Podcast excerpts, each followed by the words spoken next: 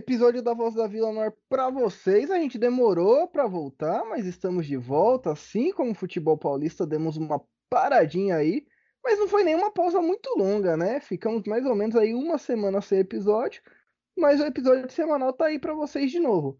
Eu sou Bruno Ribeiro, comigo está ele, Guilherme Gaeta. Guilherme, não era esse time aí que ia ser difícil? Então, rapaz, você viu? Todo mundo esperava uma grande dificuldade do Santos contra o São Lourenço. Acho que mais por todo aquele folclore do time argentino do que pelo nível do jogo, né? Porque foi um adversário que se mostrou mais fácil até do que o Lara, né? Acho que o Lara deu mais trabalho, mas a gente conseguiu fazer um bom resultado, né? Um, vamos trazer um placar muito bom aqui para o Brasil e não se mostrou tão difícil quanto, né? Mas pelo, pelo lado, não diria o lado, o lado negativo, mas por outro lado a gente já sabe que se a gente passar, vem uma pedreira bem grande para a Libertadores. E como sempre, fala nação alvinegra, estamos aqui mais uma vez, a gente deu aquela paradinha para dar uma respirada, né, assim como o futebol também, mas já vamos voltar a todo vapor. É isso aí, aproveitei a parada do futebol para mudar de endereço novamente.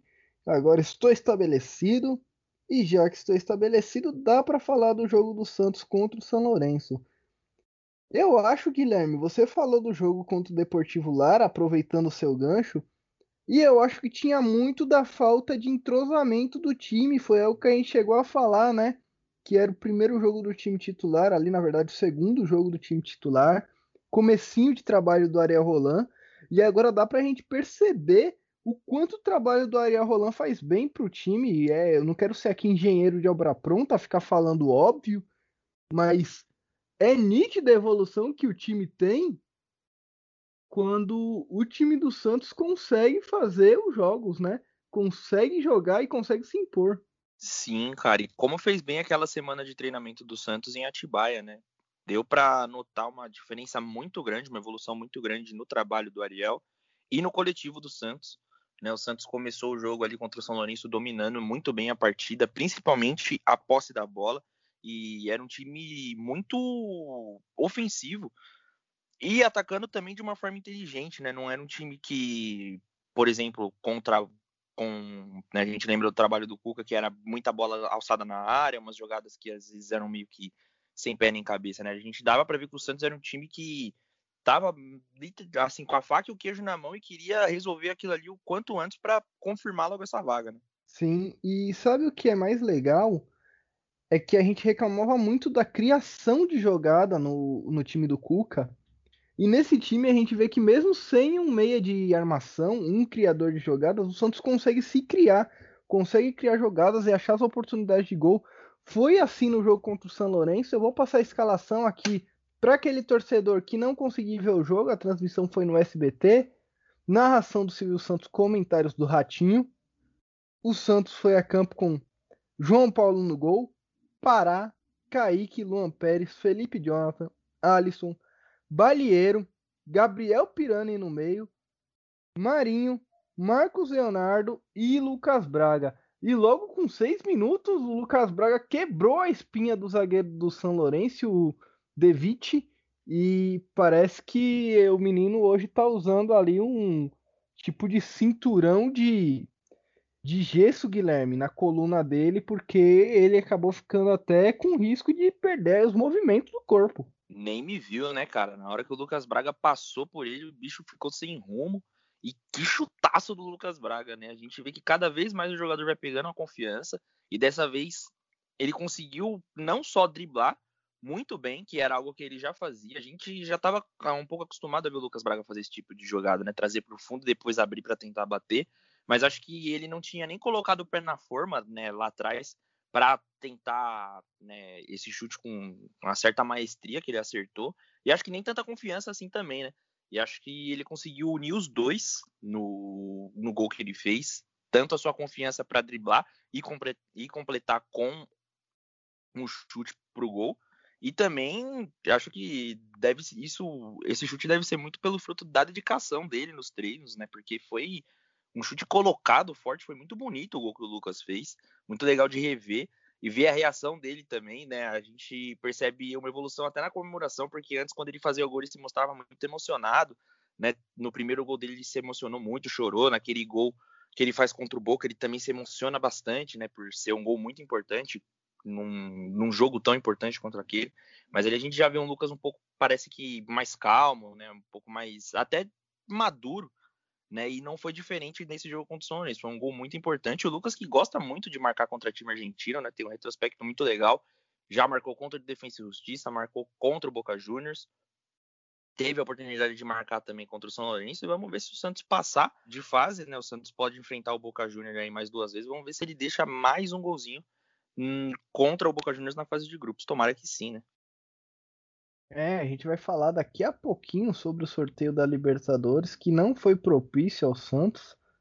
Teve um, teve time aí, Guilherme. Eu acreditei ser com o sorteio inteiro aí com todos os grupos, eu só tô com o grupo do Santos, mas teve time brasileiro aí que pegou baba, né? Dá para falar com o Internacional, se não passar é vexame.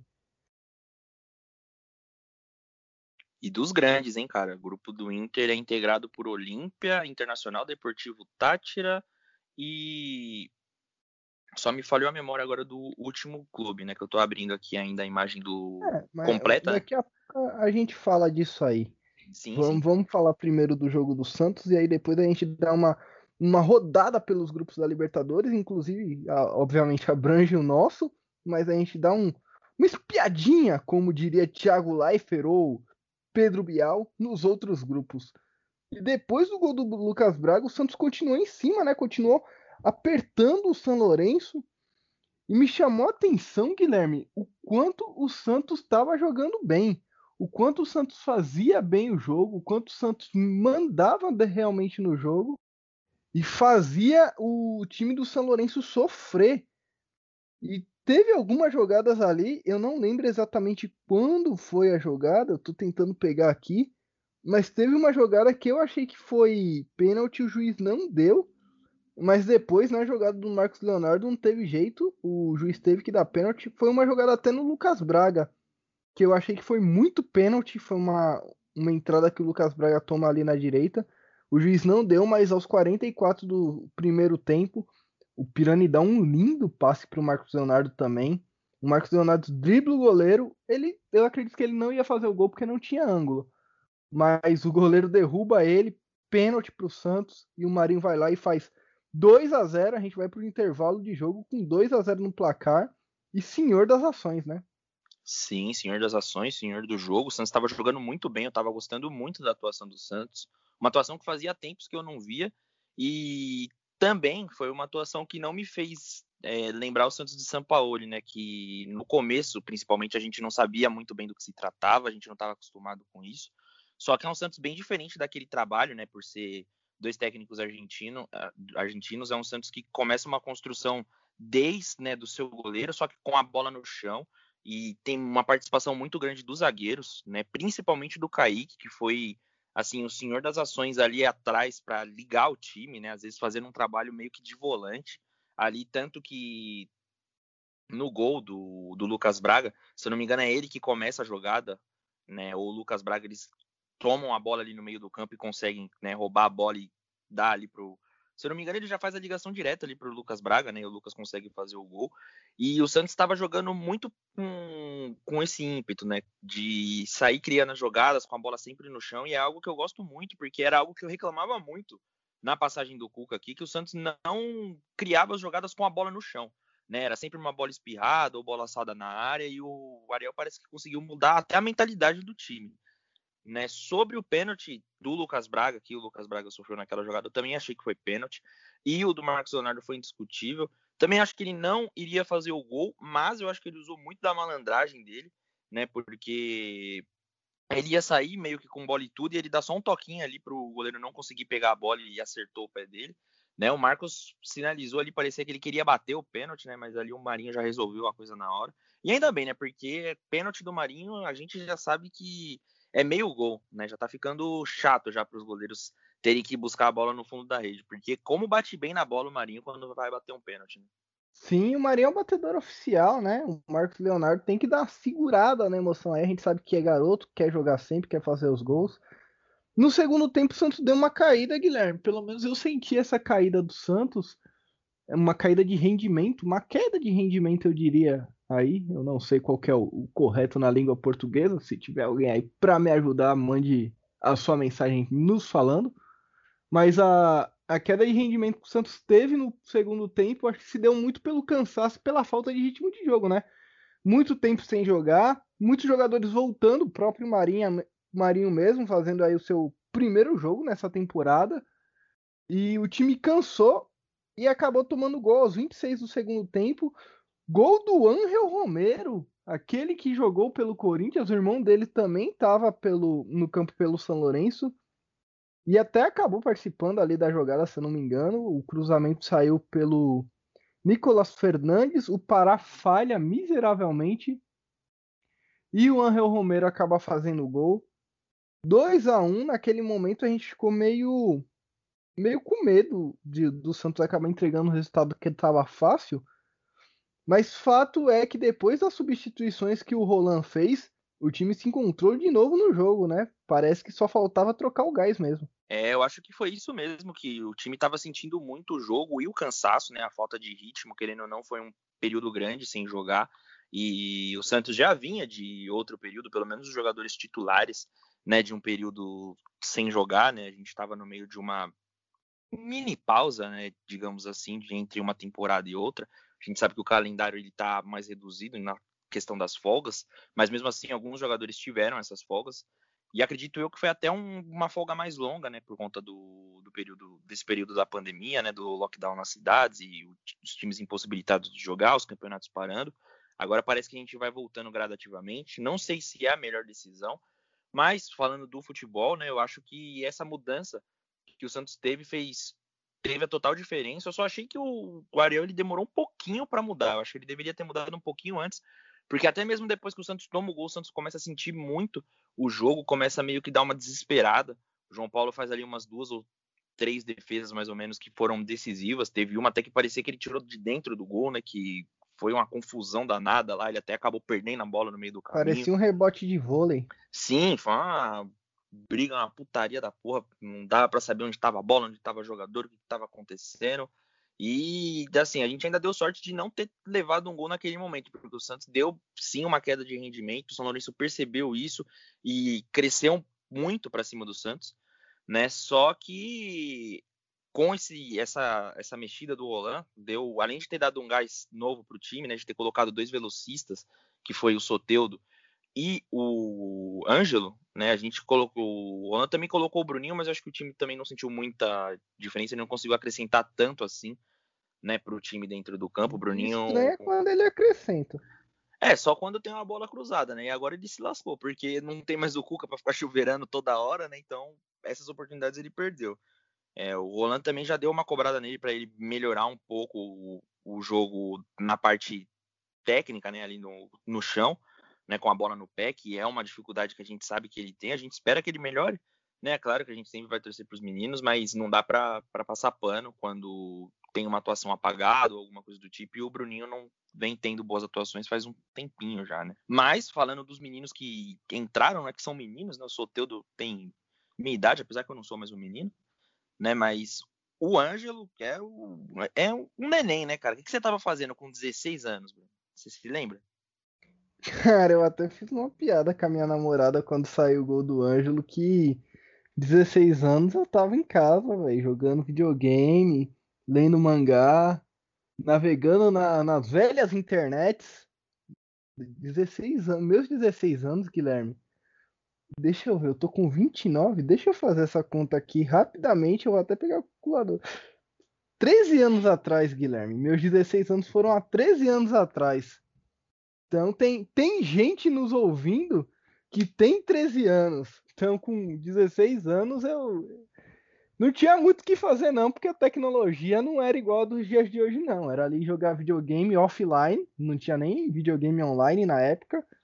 E mexer ali no começo da internet de escada. Na verdade, a minha internet era limitada, mas tinha discador.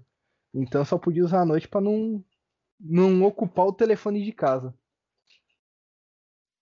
É, eu lembro que nessa, é, dessa época foi.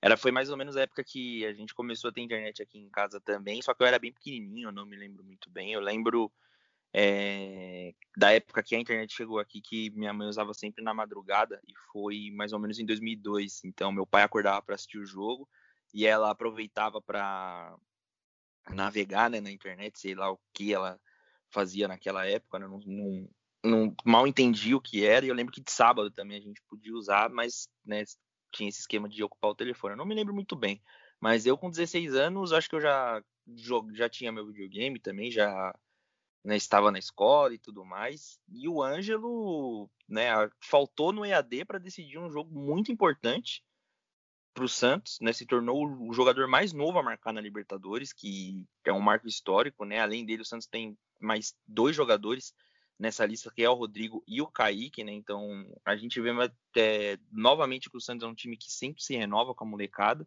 né? E eu fiquei muito feliz de ter visto o Ângelo fazer o, aquele gol. Né? Ele deu aquele icônico soco no ar ali na hora do gol, que é um, um gesto memorável para todo torcedor do Santista e acredito que para o jogador também, assim como o Neymar marcou, não digo que uma época, mas um, uma, um vídeo, né? Um, um, naquele jogo muito emblemático contra o Mojimirim, que ele faz o gol e dá o soco no ar, o Ângelo fez a mesma comemoração, o mesmo gesto. Infelizmente não teve nenhuma foto para registrar aquele momento, mas como diria o Milton Leite, né? Aproveita aqui também para parafraseá-lo. É um gol que pode ser histórico, né? O primeiro gol do Ângelo pelo Santos, o primeiro gol dele pela Libertadores. É algo que não acontece todo dia.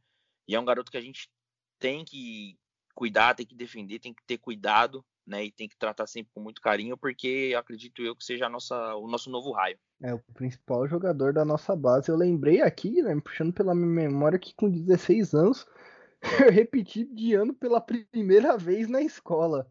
Então, enquanto o Ângelo balança as redes aí na Libertadores e no Seduz, eu estava repetindo de ano.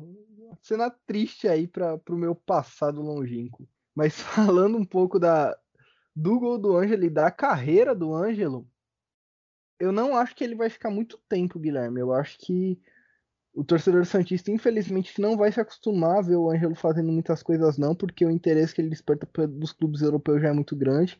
A gente sabe que o Santos precisa desse dinheiro em caixa. Então, infelizmente, não é algo que a gente vai conseguir ver por muito tempo. Eu espero que o Ângelo fique pelo menos até o final dessa temporada ou final da próxima. Parece que vai cair aí essa lei de que o jogador só pode sair com 18 anos. Mas eu espero que, pelo menos no caso do Ângelo, ele seja vendido e que tenha uma cláusula para ele ficar pelo menos até os 18 anos. Seriam aí mais dois anos de Ângelo, que seria o tempo que o torcedor teria para curtir essa joia ainda não lapidada do Santos Futebol Clube. Mas foi o que a gente já falou aqui, né? Também não dá para segurar muito e não vender por esses preços astronômicos que ele vale. Sim, infelizmente não tem como segurar, até se a gente não tivesse nessa situação, né? Porque é muito dinheiro, cara. É muito dinheiro para um jovem de 16 anos e que tem a possibilidade, né? A gente não sabe ainda se isso vai acontecer, né? Se vai cair essa lei do futebol, vamos dizer assim, que os clubes europeus podem contratar jogadores a lá vão ter, né? Com menos de 16 anos.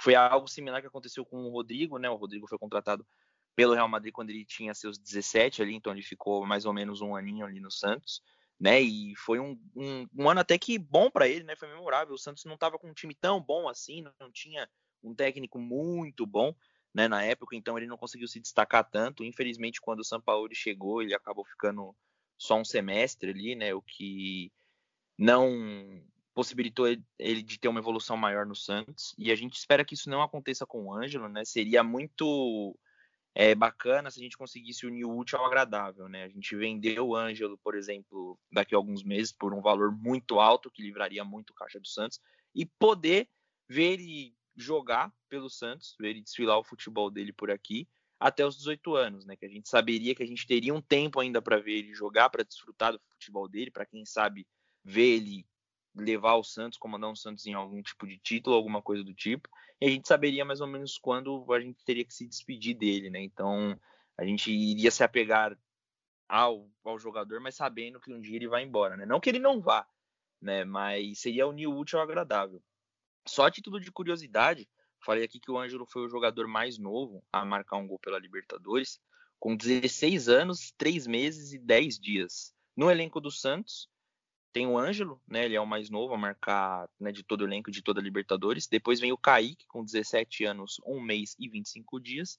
E em terceiro, do elenco do Santos, é o Rodrigo, com 17 anos, 2 meses e 6 dias. Aquele gol em cima do Nacional do Uruguai. O gol do Kaique foi aquele gol que foi esses dias contra o Deportivo Lara. Eu achei que o Marcos Leonardo também tinha entrado nessa lista aí há algum tempo.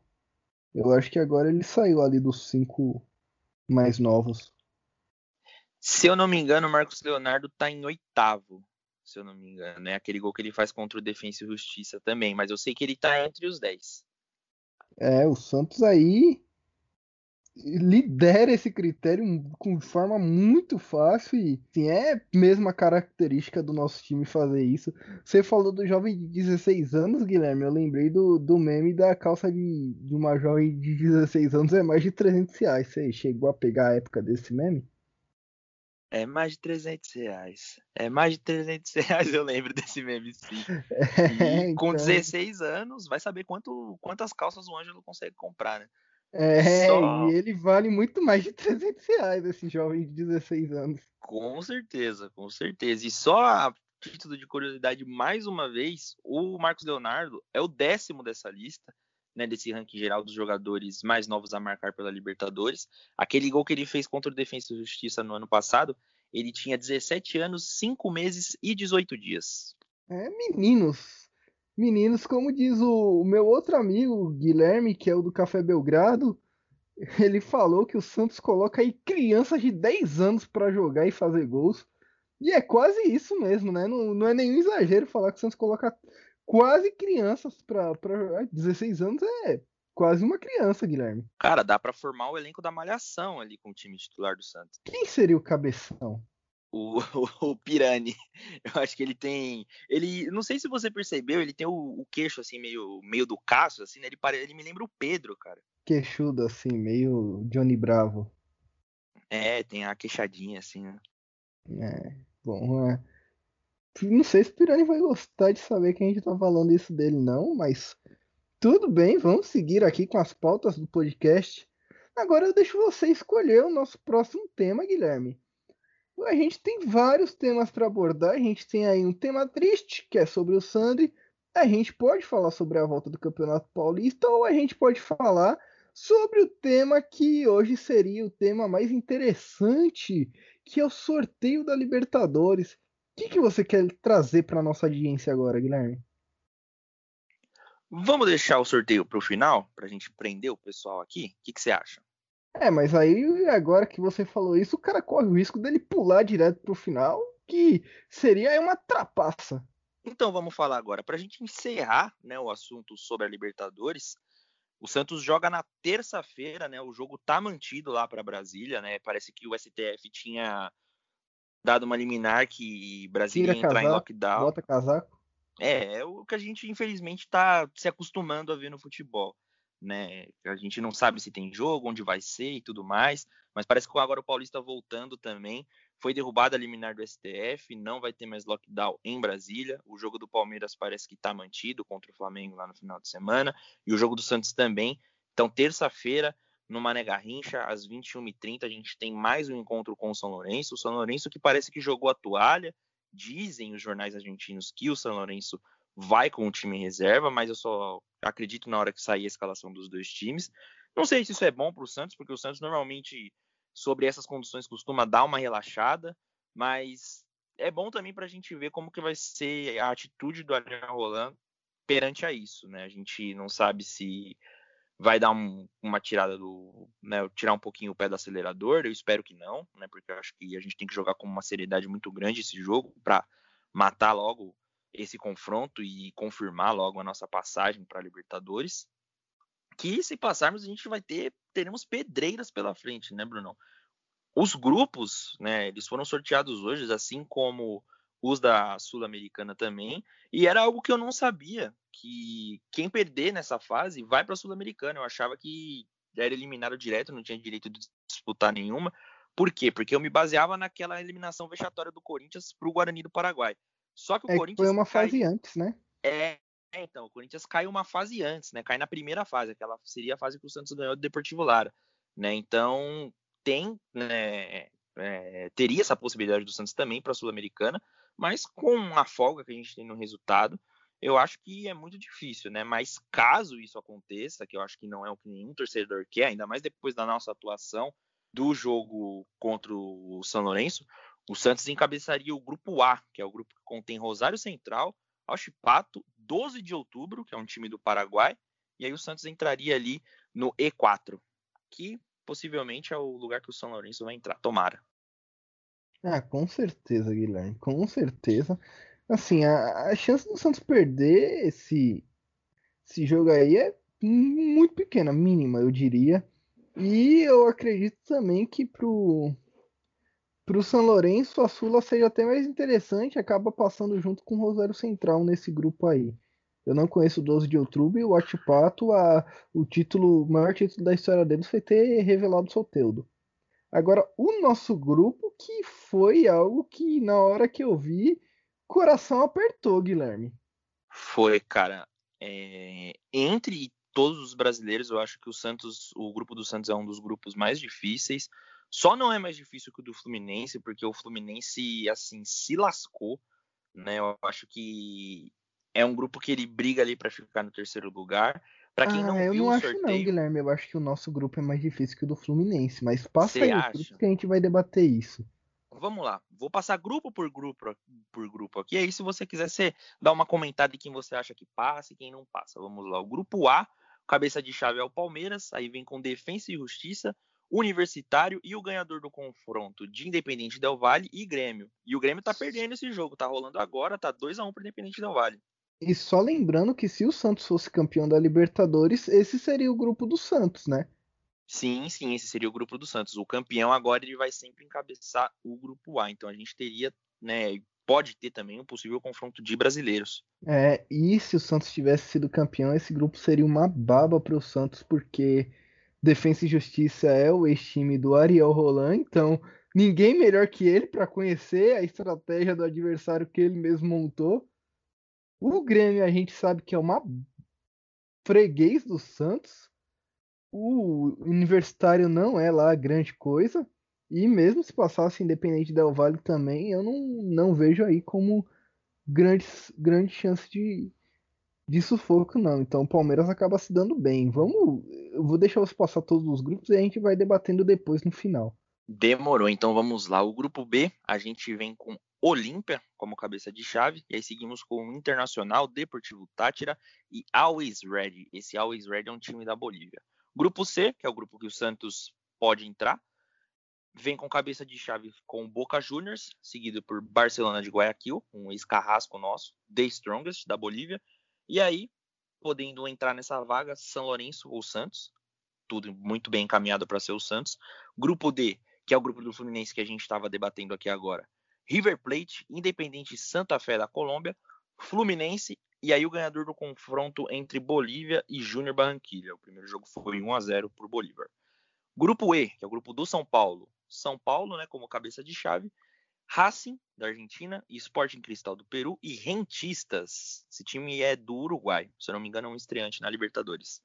O grupo F vem com cabeça de chave Nacional do Uruguai, Universidade Católica, Argentinos Júniors e o ganhador do confronto de Libertar e Atlético Nacional. Libertar ganhou o primeiro jogo no Paraguai por 1 a 0. Grupo G vem com o Flamengo como cabeça de chave, LDU, Vélez Sarsfield e União La Calera, um time do Chile que, se não me engano, também é estreante na Libertadores.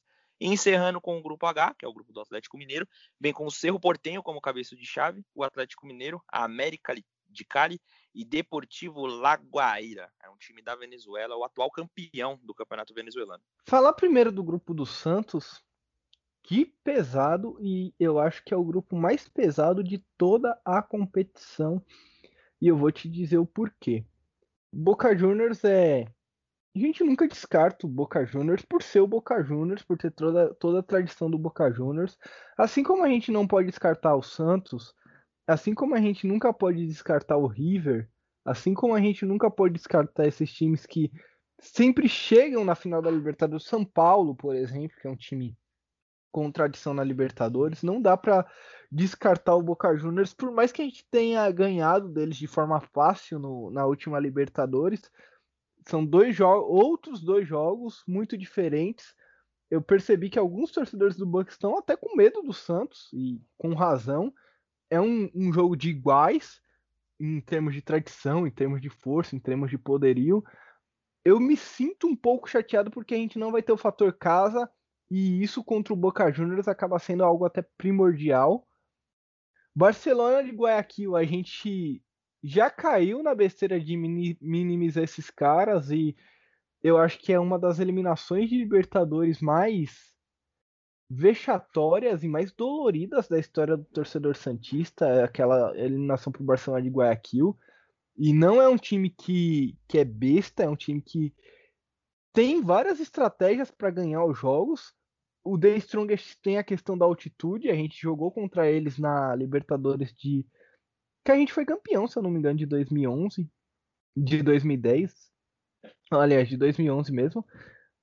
Eu não, não lembro agora qual foi o resultado. Eu sei que, que é jogo na altitude, é sempre complicado.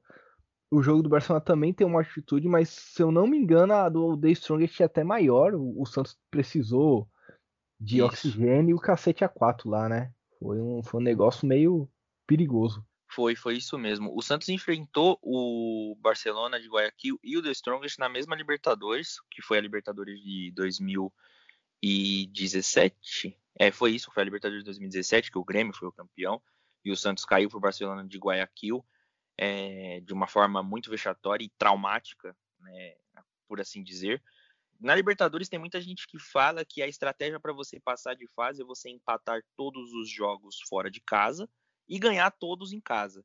Mas assim, são jogos muito perigosos fora de casa, então a gente deve se preparar aí, não digo para o pior, mas para fortes emoções, né? Até porque vai ser muito complicado jogar contra esses três times é, fora de casa. Não é, por exemplo, o Palmeiras que vai jogar contra um universitário fora de casa é um time que dá para você arrancar três pontos. Ou São Paulo que vai jogar contra o Rentistas fora de casa. São jogos que dá para você ir. Olha, né? depois eu vou falar do Rentistas, hein, Guilherme?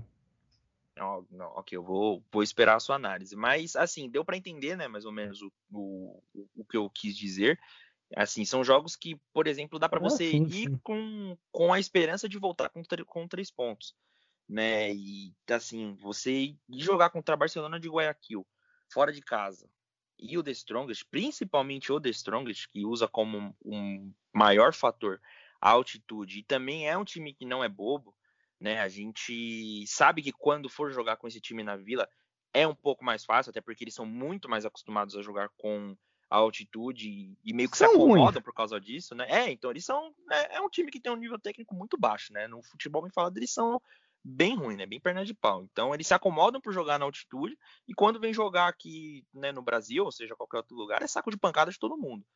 Então, assim, a gente tem que fazer o possível para garantir os três pontos em casa em todos os jogos, porque jogar contra esses times, esses três times fora de casa vai ser muito complicado. Exatamente, Guilherme. A sua análise foi perfeita e vai exatamente de encontro à minha. O fato do Santos não ter casa me preocupa muito por causa disso, porque a gente vai precisar. O fator casa no grupo C vai ser o fator determinante para isso.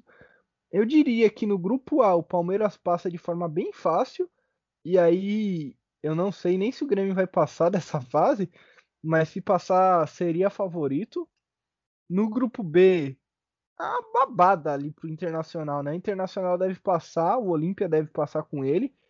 O Tátira aí, esse Always Red eu não conheço, mas o Tátira é um time bem fraco também. E o grupo do Fluminense, que você achava mais difícil que o do Santos, eu acho mais fácil, Guilherme, porque Bolívia e Júnior Barranquilha não são times tão fortes quanto o The Strongest, por exemplo.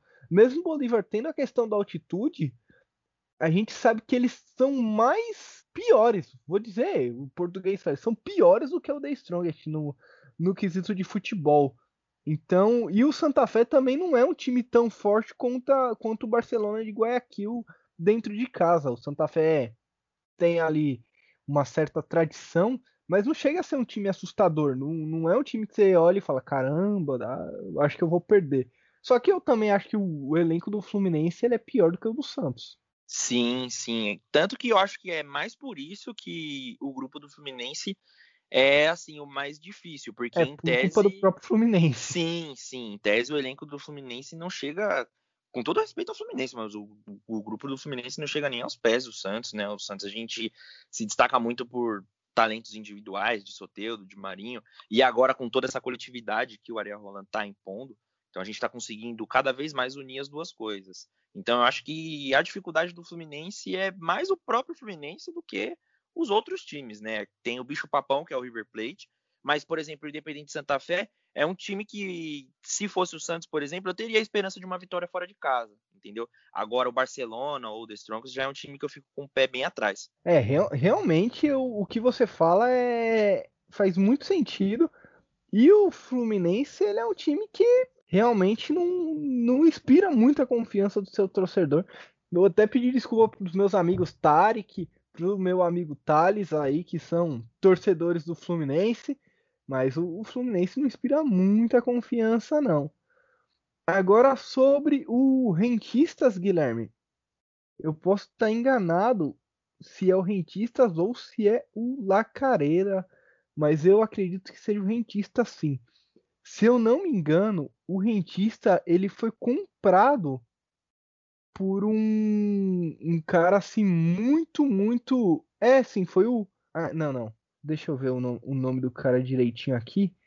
Mas ele foi comprado por um empresário fudido assim que comprou até um time na Espanha. E esse time tem um, uma estrutura de primeiro mundo. E acabou chegando na Libertadores por conta da boa campanha. E parece que o cara tá modernizando tudo, mais ou menos um, um, tipo de Red Bull Bragantino lá do, do Uruguai, tá ligado? Então eu acho que eles podem ser uma, uma surpresa pro São Paulo, ainda mais porque o São Paulo adora passar essas vergonhas, né? Sim, sim, eu tava comentando com meu amigo Ricardo, que é São Paulino, né? Inclusive, mandar um abraço para ele, que é a cara do São Paulo perder um jogo pro Rentistas no Morumbi, lotado ainda por cima, né? Num, num, num, universo que a gente não tivesse a pandemia. E ele mesmo sendo São Paulino, né? Ele conhece o time que ele torce, ele concordou.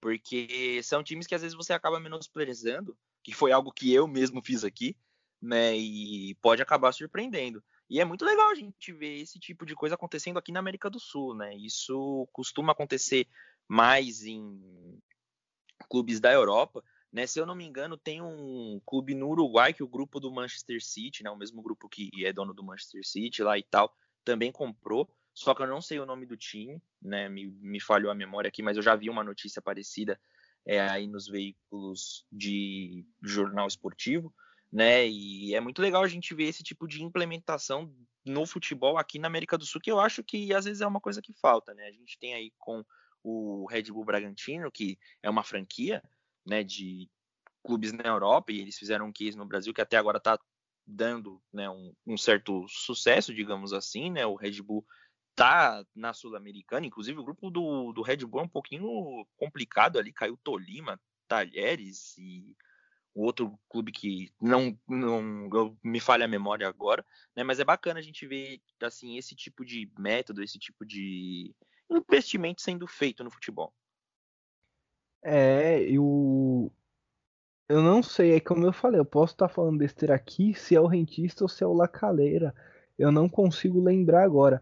Mas eu sei que no Lacaleira, que é o que está no grupo do Flamengo, tem, por exemplo, Valdívia como seu principal nome. O Jorge Valdívia joga lá, o Valdívia do Palmeiras e tal. E o, técnico, e o técnico dos caras foi um analista do Marcelo Bielsa no Atlético de Bilbao. E ele estava na, na equipe que foi finalista da Liga Europa e da Copa do Rei. Então é, é outro time que também não. Não é porque a gente não conhece o time que os caras não têm estrutura. Sim, sim, foi um time que também teve a capacidade de chegar com suas próprias pernas na fase de grupos, né? Algo que não aconteceu com o Santos. Tudo bem que a gente sabe que os formatos do campeonato, dos campeonatos são diferentes, né? Mas tem os seus méritos por isso, sim. Então é um time que deve inovar na forma de jogar e pode acabar até assustando, porque assim como o São Paulo, também é a cara do Flamengo deixar uns pontinhos para trás contra um time desse. Né? Esse grupo do Flamengo vai ser muito interessante de assistir, Porque, assim, eu não conheço o La Calera, eu não sei se é um time que vai surpreender, mas na minha opinião, a gente vai ter duas vagas, mas três times brigando muito forte por ela. E no grupo e uma do Santos, surpresa, né? Sim, talvez uma surpresa. E no grupo do Santos, eu acho que são duas vagas para quatro times brigando muito forte por ela também, né? E no, no grupo G, eu acho que o grupo F também é um grupo que não dá para saber quem vai se classificar, né? A gente tem Nacional do Uruguai, que é um time que tem muita tradição em Libertadores, Universidade Católica, que é o ex-time do Ariel Roland, então deve ter alguns resquícios, pelo menos, de alguns jogadores ali. Argentino Júnior, que é sempre uma pedreira jogar com o time da Argentina, e Libertar o Atlético Nacional. Então, assim, são quatro times que eu não faço a mínima ideia, eu não arrisco nenhum palpite de quem vai se classificar. Mas é um grupo interessante de você assistir os jogos também, são sempre jogos bem pegados Sim. aí. Sim, vai ser bem interessante ver esse grupo, tanto o grupo F quanto o grupo G. E o grupo do Atlético Mineiro é um grupo que tem ali o Cerro Portenho e o Galo como favoritos. O América de Cali é aquele que vai tentar surpreender, vai tentar ali roubar uma vaga de algum dos dois favoritos. E o Deportivo lá, Guaíra, que tá só fazendo figuração na Libertadores.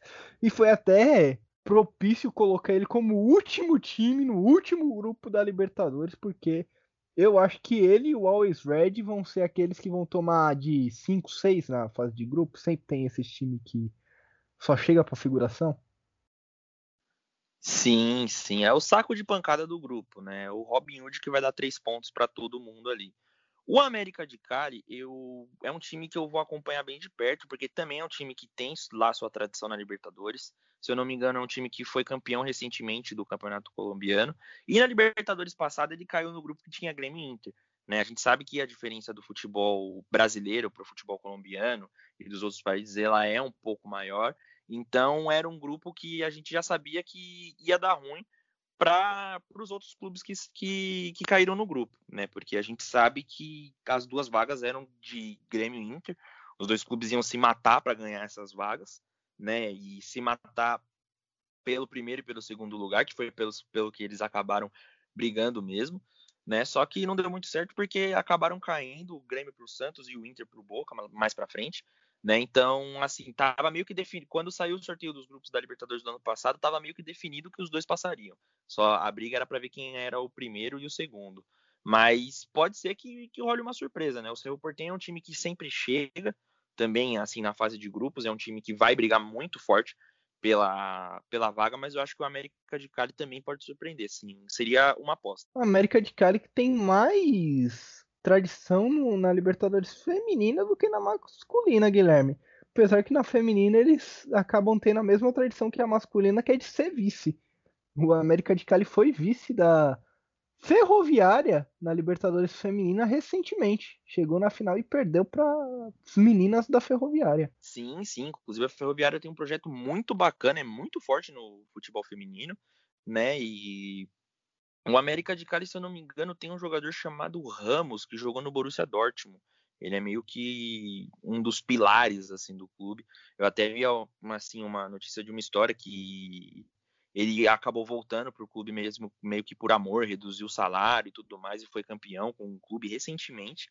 Né? Então, assim, eu acho que é um time para a gente apostar, né? Para a gente ficar de olho aí no que vai acontecer nessa Libertadores.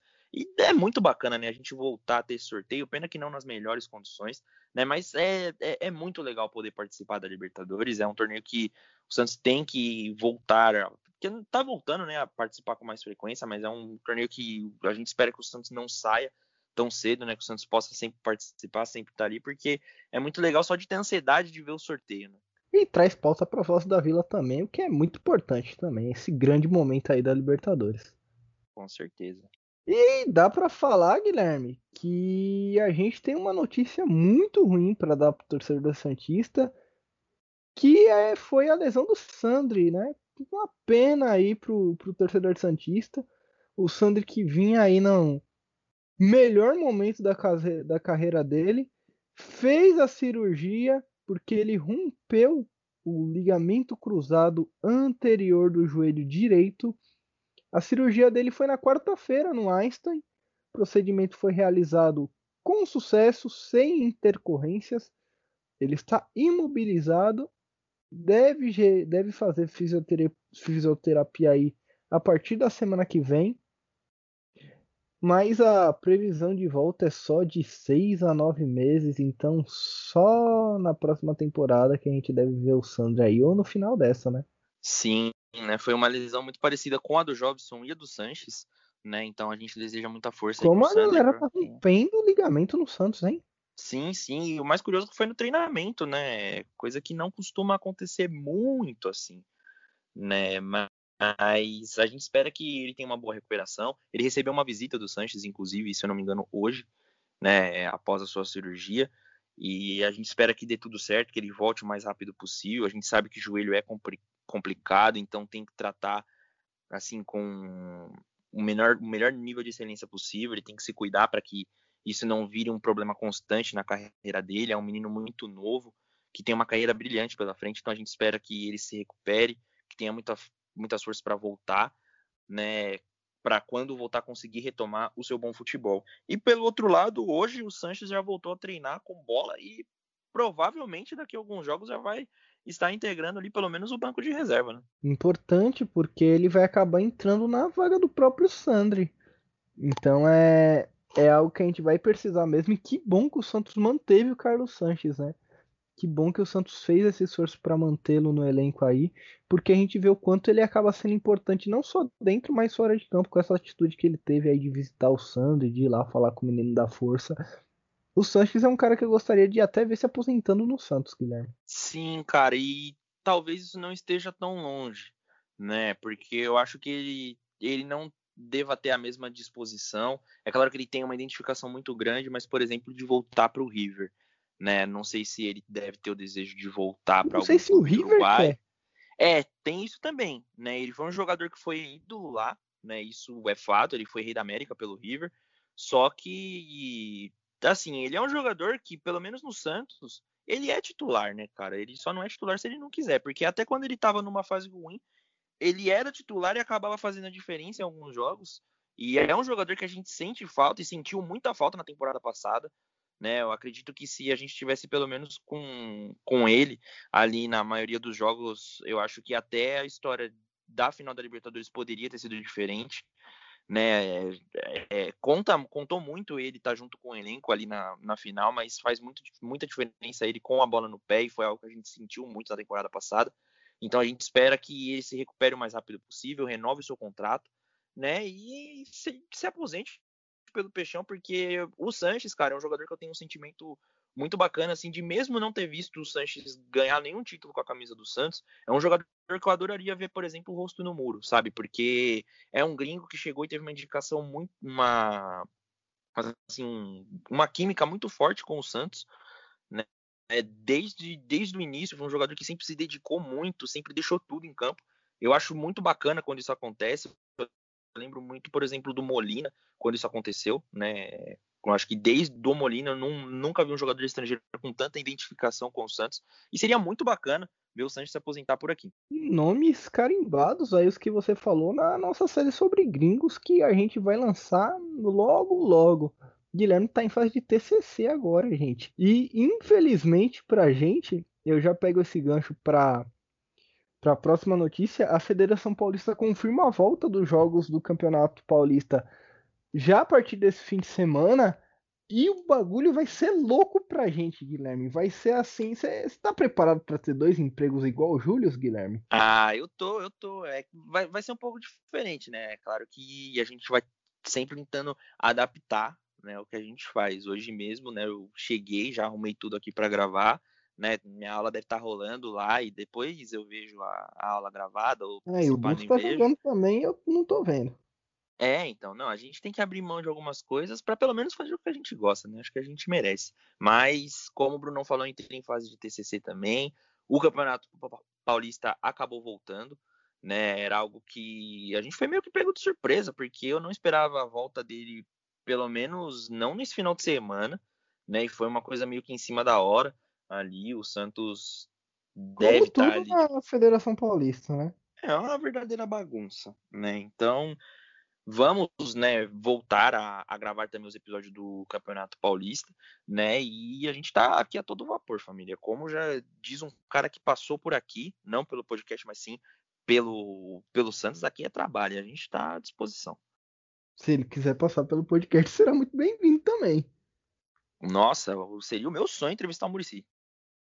É, Guilherme, mas eu fui, falei que a gente vai ter dois empregos porque a, a Federação Paulista definiu que podem ter um jogo a cada 24 horas, velho. Aliás, a cada 48 horas. Isso significa que a cada dois dias a gente vai ter jogo do Santos. Ou seja, a gente vai gravar num dia, eu vou editar no outro episódio, vai subir. No próximo dia vai ter jogo. No outro dia a gente grava, eu edito, o podcast sobe. E assim vai a nossa vida até o fim do Paulista. É, a gente já vê que é complicado, né, com a volta do Paulista. A gente tinha, né, tem ainda, né, claro, o planejamento de trazer os episódios especiais, né, a gente, né, o Bruno Vai tava... rolar. Sim, sim, vai rolar. A gente não vai deixar. Infelizmente vai acabar dando uma atrasada, né, porque a gente tava aí com o tempo meio que livre com o Campeonato Paulista tendo sido suspenso, só que agora vai ficar um pouco corrido, mas a gente vai estar tá aqui, com certeza. E eu vou passar, antes da gente falar sobre o Santos propriamente, o que mudou nesse protocolo do Campeonato Paulista. Por que, que o Ministério Público aprovou a volta do Campeonato Paulista com 4.200 pessoas morrendo por dia? Que é aí números absurdos e eu acho estranho, Guilherme, porque quando parou tudo, velho, não tava morrendo mil pessoas por dia, agora tá morrendo 4 mil. E eu não sei, acho que o pessoal perdeu um pouco a, a noção do, do quanto de gente que significa 4 mil pessoas, velho. 4 mil pessoas é gente pra caralho, mano. É, pior que é verdade, eu fiquei até um pouco sem palavras aqui, porque eu me fiz, tipo, o seguinte exercício de imaginação. Pensa você colocar 4 mil pessoas, sei lá, num. Ó, pra... eu ia falar um, um teatro. 4 mil pessoas é... é, o... é a média de público que o Santos tem no Campeonato Paulista. Sim. Pensa. Um, é a vila um jogo, um jogo do Santos com, sei lá, a Penapolense da vida, num domingo às 7, que é um horário que a, que a FPF adora colocar o Santos para jogar. É, é isso, é, é, aquela galera que fica ao, ao, redor, em torno da vila, né? A gente não, não sabe o porquê, porque é um, é um bagulho que não tem nem pé nem cabeça. Quando não tinha, né, a gente não tinha uma média de mortes tão alta por dia se tomou muito mais cuidado do que agora que nós temos uma média de, de mortes muito alta, né? E eu, eu não sei, para falar a verdade, eu não sei o que acontece. E hoje, ainda bem que parece que deu uma caída, né? Até agora foram registrados 3.647 mortes, que mesmo assim é morte pra caralho. Né? O Brasil está se aproximando aí a 350 mil mortos, tá ultrapassando aí os os outros países, né? É uma fase muito triste que a gente está vivendo, que a gente está passando. E a gente tá, a gente se sente meio abandonado, né, cara? Principalmente com umas atitudes como essa de ter que voltar ao futebol no momento totalmente inoportuno. Bom, o protocolo, o que muda no protocolo é o seguinte: os testes agora serão feitos a cada três dias. A realização de partidas durante a fase emergencial e vermelha deve ser em ambiente controlado, ou seja, todos os atletas, membros de comissão técnica, equipe de arbitragem deverão estar inseridos no esquema de ambiente controlado, evitando-se contato com o meio externo. Isso significa em prática que eles devem ficar concentrados em algum lugar. O teste que vai ser feito vai continuar sendo PCR, intervalo máximo de 3 dias, ou seja, a cada 3 dias uma nova testagem. Na ocorrência de testagem positiva, a pessoa em questão deve ser afastada imediatamente e deverá ainda ser re realizado um rastreamento de contrato conforme o próprio relato, a fim de evitar e identificar outras possíveis contaminações, especialmente da família. Todos os colaboradores vão ter as suas temperaturas medidas diariamente, além de serem submetidos a um questionário epidemiológico, que vai ser controlado pelos membros de departamento médico do clube do qual o jogador faz parte. Todas as orientações do protocolo anterior vão ser reforçadas. Redução máxima do número de colaboradores, além de estimular a concentração daqueles que podem fazer o trabalho no ambiente controlado, algo que o Santos já faz. Incremento da fiscalização do ambiente de cozinha nas concentrações, com uma verificação criteriosa e monitoramento constante, além de treinamentos sobre as normas sanitárias da, da Associação de Bares e Restaurantes, treinamento para higienização, higienização prévia de toda embalagem externa na concentração. Todos os atletas devem ficar em quartos individuais, testagem antes de cada partida para todas as delegações. Os jogos de os testes devem para os jogos de dia, os testes devem ser realizados na noite anterior, depois da última refeição, quando todos estiverem dentro dos seus dormitórios. Nos jogos à noite, te os testes devem ser realizados no dia do jogo em cada dormitório antes da primeira refeição. Dessa forma, cada pessoa vai ser testada na, no seu quarto e, sendo positivo, deve seguir as recomendações do corpo médico para o tratamento em isolamento. Qualquer pessoa que precisar adentrar um ambiente controlado deve ser testada e apenas que apresentarem testagem negativa podem entrar. O horário do jogo serão designados para que ocorra somente após as 8 da noite, para que todos os torcedores fiquem dentro das suas casas. Bom, em suma, é isso aí, Guilherme. Nada do que eu li aqui para você, não sei se você percebeu, mas nada do que eu li evita contágio. Sim, não me parece muito novo também, né? Não parece que não tem nenhum nada do que a gente já não saiba. Nada né? que vai fazer diferença, não... na verdade. Sim, é, para falar a verdade. Eu não sei o que o que seria melhor. Na verdade, é que eu não, eu não tenho muita paciência mais pro Campeonato Paulista, para falar a verdade.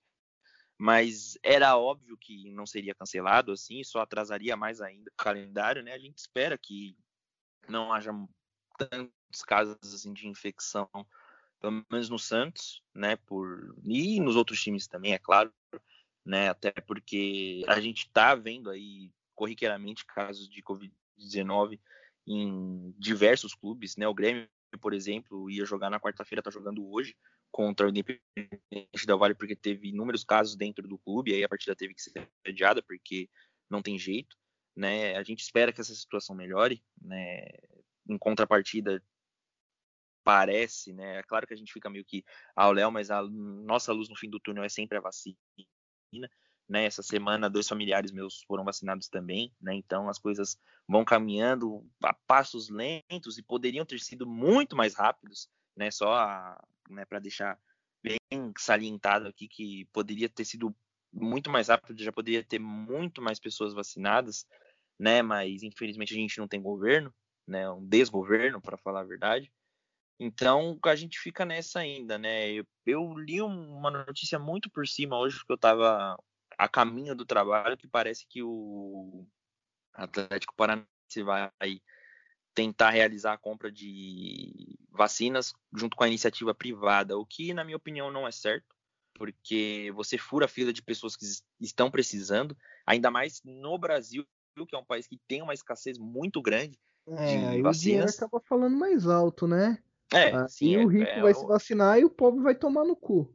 Que é o que acontece em diversas outras situações, não só de vacinação. maioria né? das situações da nossa vida. Sim, sim. Infelizmente a gente vai acabar vendo isso acontecer, né? Não tem nada certo ainda, é claro, é bom deixar isso bem é, explícito aqui, bem salientado. Só que o Atlético já manifestou esse desejo né? Não, não dá para esperar nada diferente de um time que fez um claro apoio ao Bolsonaro em 2017, se eu não me engano, eles entraram com uma camisa escrita alguma merda lá e homenageou o Sérgio Moro dentro de um jogo, né? Então, assim, não dá pra gente esperar coisa diferente de um, de um time que tem essa atitude como essa. É, uma outra parte que eu não falei do protocolo é, mano, bem ridícula todo mundo vai ter que entrar de máscara no campo e eles vão ter que permanecer com a máscara durante a execução do hino nacional, mas eles vão poder tirar no aquecimento. Os capitães e a equipe de arbitragem, na hora de fazer o sorteio lá do Caro Coroa, vão ter que ficar de máscara. Quem tiver no banco de reserva vai ter que ficar de máscara, inclusive o treinador, quando ele estiver sentado no banco. Segundo a Federação Paulista, isso é para conscientizar as pessoas do uso de máscara. Se o cara não se conscientizou com 4 mil negros morrendo por dia, ele vai se conscientizar porque o fulaninho tá sentado no banco de máscara? Vai falar, porra, agora que o reserva do Penapolense está de máscara, eu vou usar. Agora mudou a coisa, entendeu?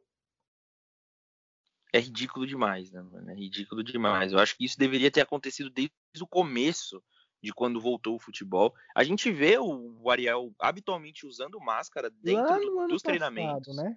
É, sim. Lá no ano passado, quando voltou o futebol, eu acho que isso deveria ter acontecido, poderia ter funcionado nessa parte de conscientização e também no contágio do vírus dentro do próprio clube, né? A gente lembra que o Santos teve um surto muito grande de, de Covid no ano passado, né? E aí a gente não sabe se pode acontecer por conta de variantes ou reinfecções mesmo, né? Do próprio Covid, de coisas também que a gente não, não conhece, né? Mas eu acho que isso não vai adiantar muita coisa, né? Porque assim, era algo que já deveria ter ocorrido, né? Mas assim, vamos, vamos ver o que acontece, né? Porque provavelmente agora que começou não vai parar mais, só que vai ser muito mais perigoso do que da primeira vez que o campeonato recomeçou, né? Porque o vírus ele está se transformando, né? Então novas variantes estão sendo detectadas a cada dia que passa, né? E o nosso medo é dessas variantes meio que burlarem ali a vacina, né? E acabarem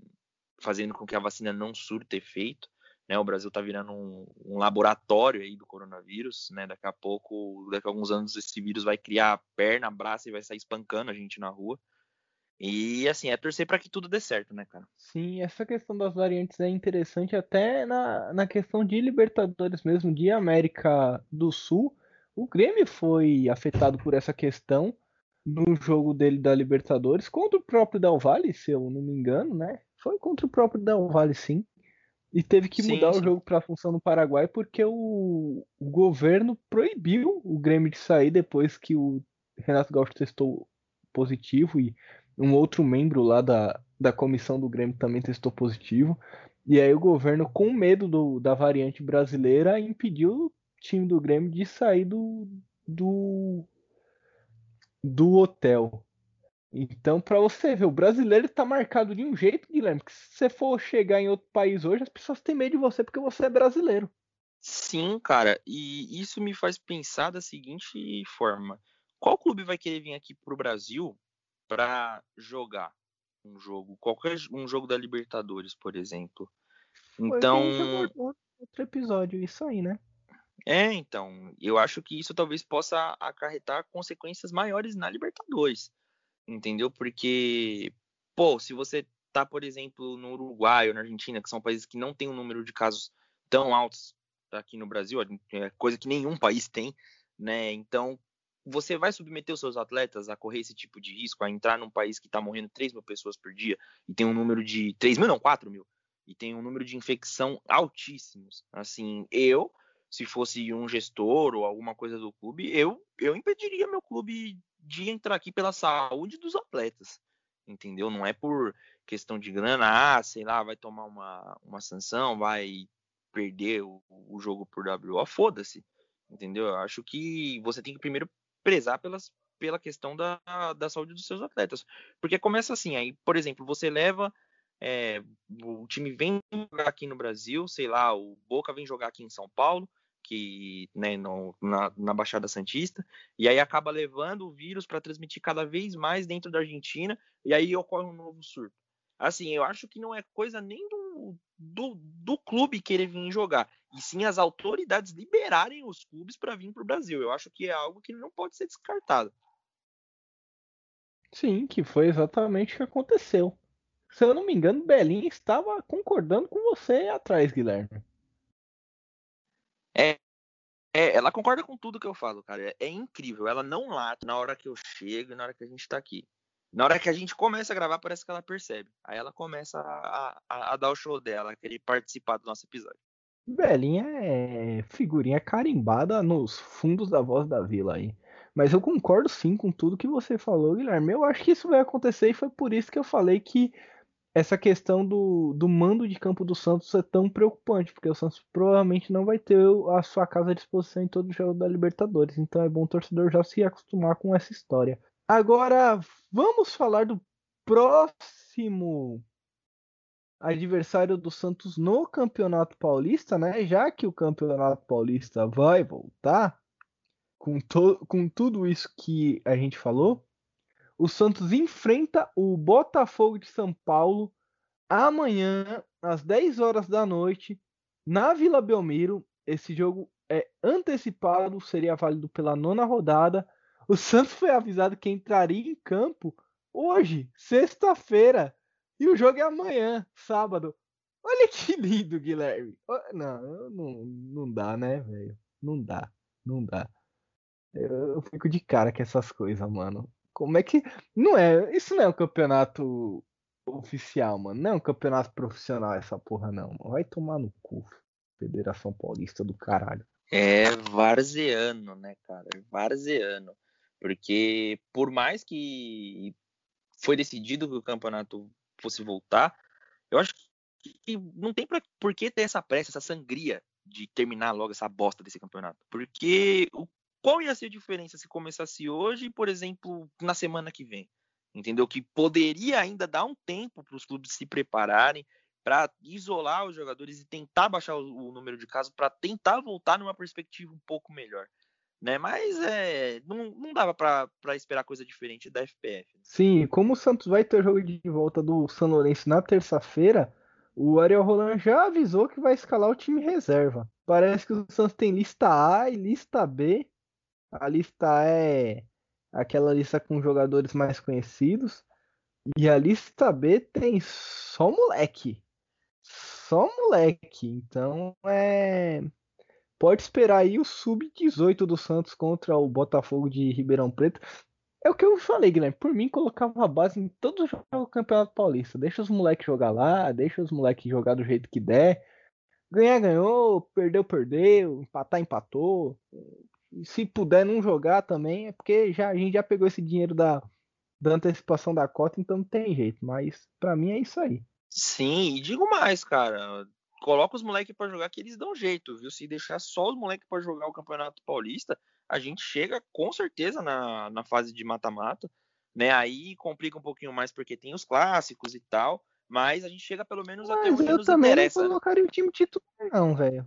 Não, é, então, eu também não, cara. E a, eu tenho certeza que times como Palmeiras, São Paulo, que são times que estão na Libertadores, né, em competições mais elevadas, mais importantes, também não colocariam o, os seus elencos 100% não, cara. Então, eu acho que o Campeonato Paulista ele vai sendo cada vez mais deixado de lado, né? O que, por outro lado, é uma pena para os times do interior que só tem esse tipo de só tem esse calendário e acabam sofrendo esse tipo de consequência, mas mais por conta da desorganização da CBF do nosso calendário, né, incluindo o futebol como um todo, não só a culpa também é da FPF, mas eu acho que esse calendário que a gente tem aqui no Brasil é algo surreal, né? A gente joga tantos jogos desde o começo do ano e, a gente não vê nenhum tempo, um período de preparação. Até por isso rola tanto essa dança das cadeiras do técnico, porque o cara chega num clube, ele não tem nem tempo nem de conhecer os jogadores direito, nem de implantar a sua filosofia ou algo do tipo e acaba sendo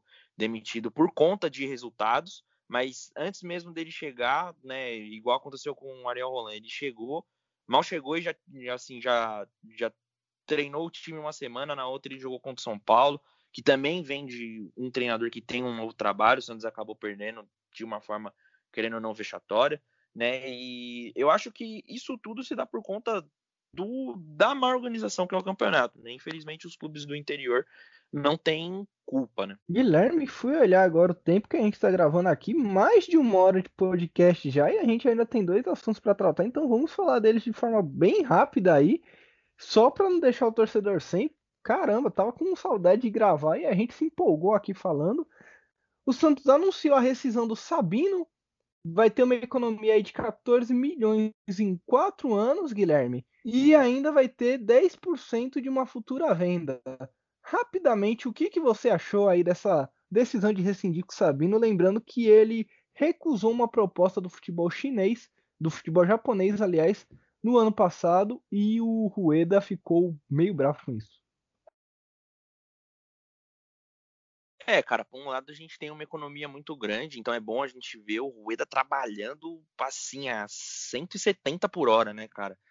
Tá colocando ordem na casa de verdade, porque a renovação do Sabino tinha feito com tinha sido feita na gestão do Orlando Rolo com valores muito duvidosos, e só por essa economia que a gente vê que o Santos vai ter, já dá para perceber a bagunça que tinha sido feita, né? Por outro lado, eu acho eu fico não receoso, né, mas eu gostaria de ter visto o Sabino atuando mais pelo Santos, né? Principalmente agora que é uma fase que a gente teve algum, tem alguns desfalques na zaga, né? Mas isso também foi bom porque, por exemplo, essa venda do Sabino destravou algumas renovações, como por exemplo a do Caio Jorge, que é uma renovação que parece que vai rolar de fato agora mesmo. A gente já estava em vias de.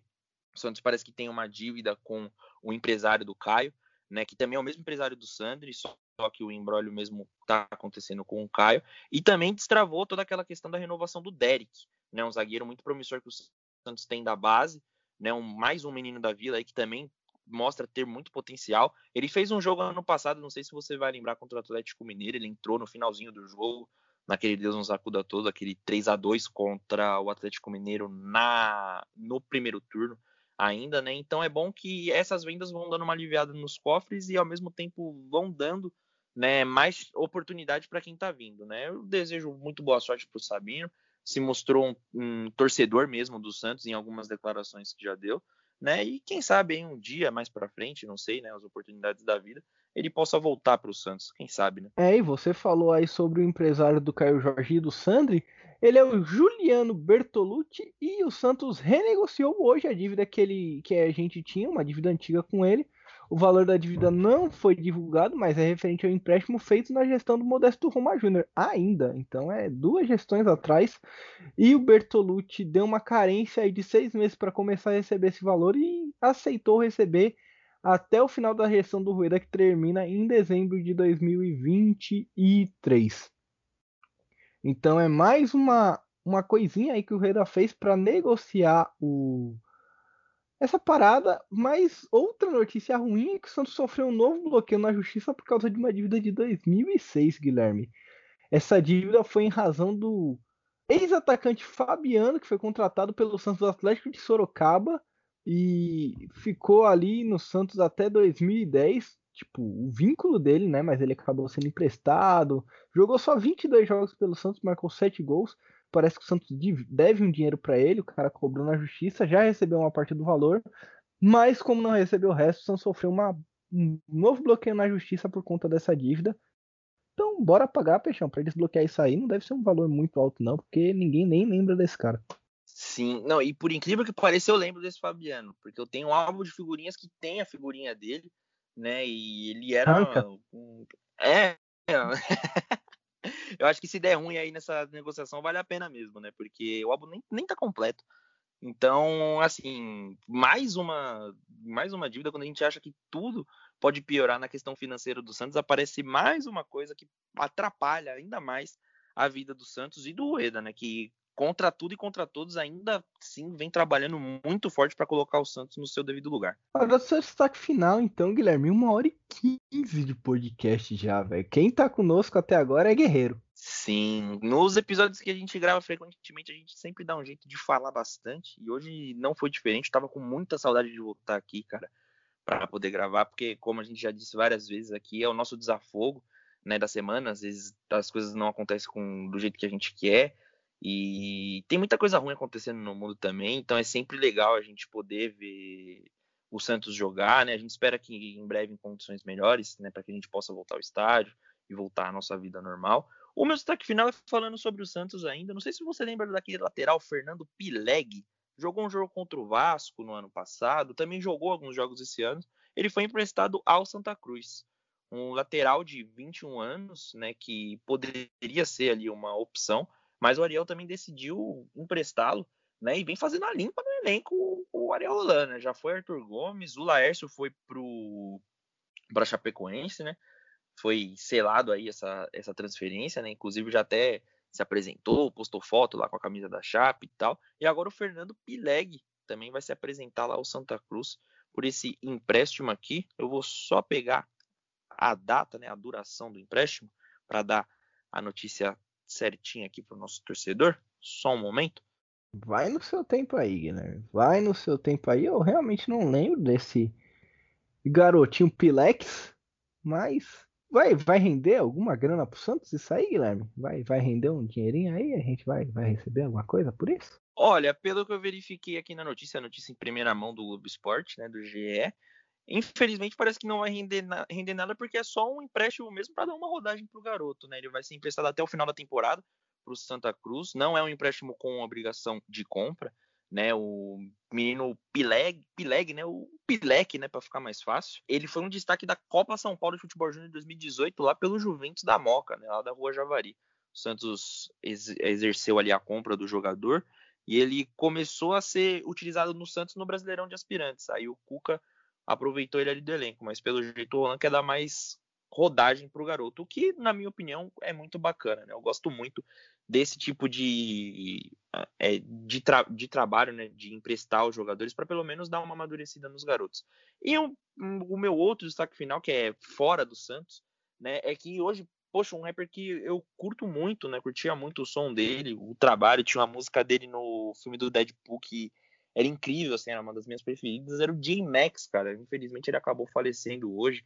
J-Max já teve ali uns problemas com é, a parte de reabilitação, sofrendo algumas internações, e hoje, infelizmente, ele acabou falecendo. Mais um rapper que nos deixa, né?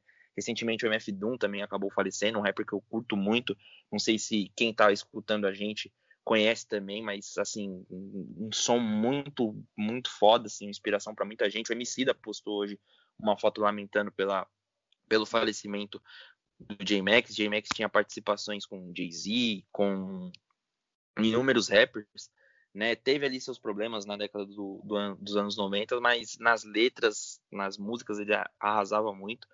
E hoje, infelizmente, ele sofreu ali uma parada cardíaca, né? E faleceu novo, né, cara, aos 50 anos. É, não, não conheço de nome, Guilherme. Já devo ter ouvido alguma coisa dele sim. De nome eu não, não manjo, não rapper internacional que acompanham é costuma acompanhar muito Travis Scott, gosto do Eminem também.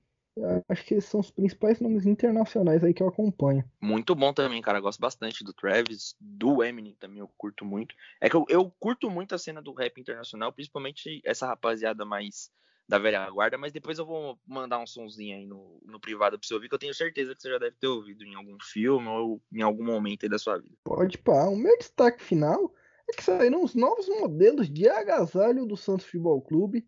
Eu particularmente achei eles bem estranhinhos, a não ser o modelo preto que é mais tradicional aí. Tem um modelo de estrada aqui que, meu Deus do céu, velho. Eu... O que, que você achou, Guilherme, do modelo de estrada? Mano, é incrível como até o gosto pra roupa a gente tem parecido, porque eu gostei não, da preta. Eu comprei esse negócio aqui, essa listrada aqui, na hora que eu chegar, minha namorada me deu uma surra, velho. Não, e essa listrada aí parece um negócio de zebra, um negócio assim. Eu tenho um amigo, o Renan, que ele faz aniversário agora no mês de abril. E aí ele mandou pra gente falar, ó, oh, meu aniversário tá chegando, hein? Abril não, minta, é. Agora eu não lembro se é abril ou maio, mas enfim. Postou lá, ele mandou pra gente, ó, oh, meu aniversário tá chegando. Eu falei, pô, mano, mas você quer que eu te presentei com esse negócio aí? Porque falando bem a verdade mesmo, torcedor, eu achei bem feio, mano. Eu vi que muita gente achou bonito, Imagina principalmente no Twitter. Rolê com essa peita aqui, não, não chega, não chega. Eu vou ser mulado até o ano que vem, porque é bem feinho, cara. É bem feio. É incrível como a Umbro tem uma capacidade muito boa para fazer camisas do Santos, só que no moletom, infelizmente, eles acabam não mandando bem às vezes. É, eu tenho sorte porque eu tenho o agasalho da Umbro da conquista da Libertadores. E aquele agasalho lá é bonito pra caramba. Sim, cara, e um bagulho que eu fico muito puto, que em 2019 o Santos tinha um corta-vento da Umbro, que o São Paulo, não sei se você já viu umas fotos que ele usava, um corta-vento que era todo branco, bem simplão assim com o símbolo da Umbro, que era muito louco. E a Umbro nunca disponibilizou aquilo para vender. Eu fico indignado como isso nunca aconteceu, porque, cara, se fosse 500 conto, eu parcelava em cinco vezes e comprava, porque era muito louco. É, a tristeza do, do torcedor é essa, né, Guilherme? A tristeza do torcedor acaba sendo muitas vezes essa. Mas é isso, então. Passamos todas as notícias do Santos. Desculpem porque nos alongamos tanto. Muito tempo sem gravar, muito tempo sem rolar do peixe. Teve, tinha coisa acumulada. A gente acabou deixando esse episódio para gravar hoje por causa do sorteio da Libertadores, e a gente adora falar de Libertadores, então acabou indo muito além do que a gente esperava, mas é sempre, né, Guilherme, assim. E sempre será. Com ou sem futebol, família, é o peixe. Muito obrigado para você que escutou até aqui. Até a próxima. A gente espera vocês aqui para comentar no próximo jogo contra o Botafogo. É isso aí. Se você quiser mandar mensagem pra gente, a voz da Vila SFC no Twitter ou no Instagram, a gente vai ler todas as mensagens que a gente receber. E siga a gente nessas redes sociais. Nós voltamos a se falar Na segunda-feira, a gente deve gravar no domingo, na segunda já deve sair episódio novo para vocês sobre o jogo contra o Botafogo de Ribeirão Preto para falar da molecada jogando e aí esse episódio deve ser mais curtinho. Então aproveita, manda sua pergunta pra gente, manda seu questionamento pra gente ler, debater, conversar até pra ter pauta no episódio. Valeu, galera. Obrigado a você que ouviu até o final e até a próxima.